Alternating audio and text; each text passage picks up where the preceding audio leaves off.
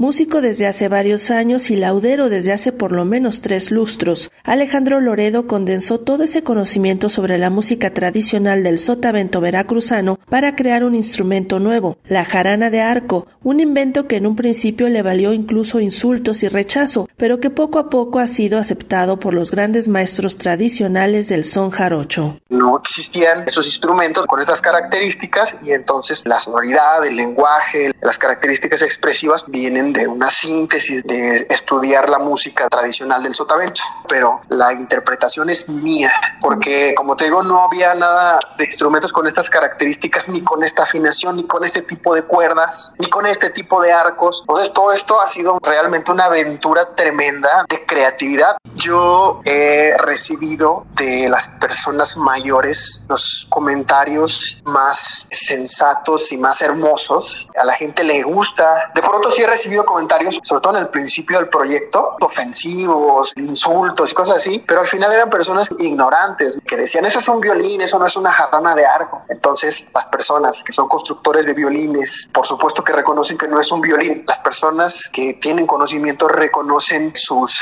particularidades. Entonces, a los maestros tradicionales, las personas mayores lo han recibido muy bien. La jarana de arco evoca algunos instrumentos de cuerdas que hoy ya han desaparecido o que es difícil ver en las agrupaciones contemporáneas de músicos, como el violín tuxtleco y los rabelitos o violines indígenas, artefactos musicales realmente rudimentarios y que eran construidos con cuerdas de alambre y con brazos muy toscos y pesados. Por su parte, Alejandro Loredo ha tomado las mejores características de diversos instrumentos, algunos tan antiguos que datan de los siglos XV y XVI, para crear la jarana de Un proyecto que ha desarrollado gracias al apoyo del sistema Creación y que ahora le permite realizar conciertos para mostrar todos los instrumentos inéditos que ha diseñado las jaranas en el sotavento, que fueron los primeros instrumentos de cuerda en el continente americano, y sabemos por algunas iconografías que había, instrumentos de mano, de plectro y de arco, pero por diferentes circunstancias los instrumentos de arco se perdieron, quedando solamente unas reminiscencias en las zonas más indígenas, como rabelitos o violines indígenas, pero la música del sotavento, el son jarocho, pues,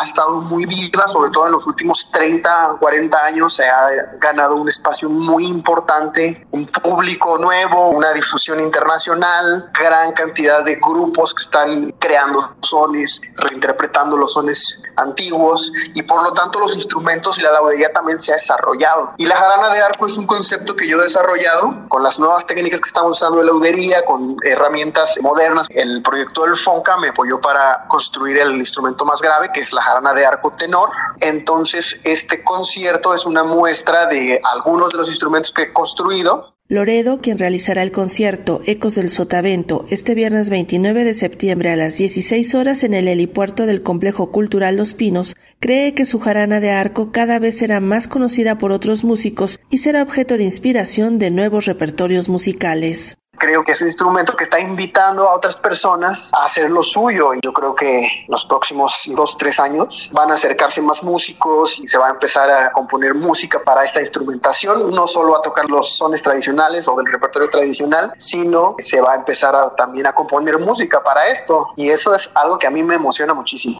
Para Radio Educación, Sandra Karina Hernández.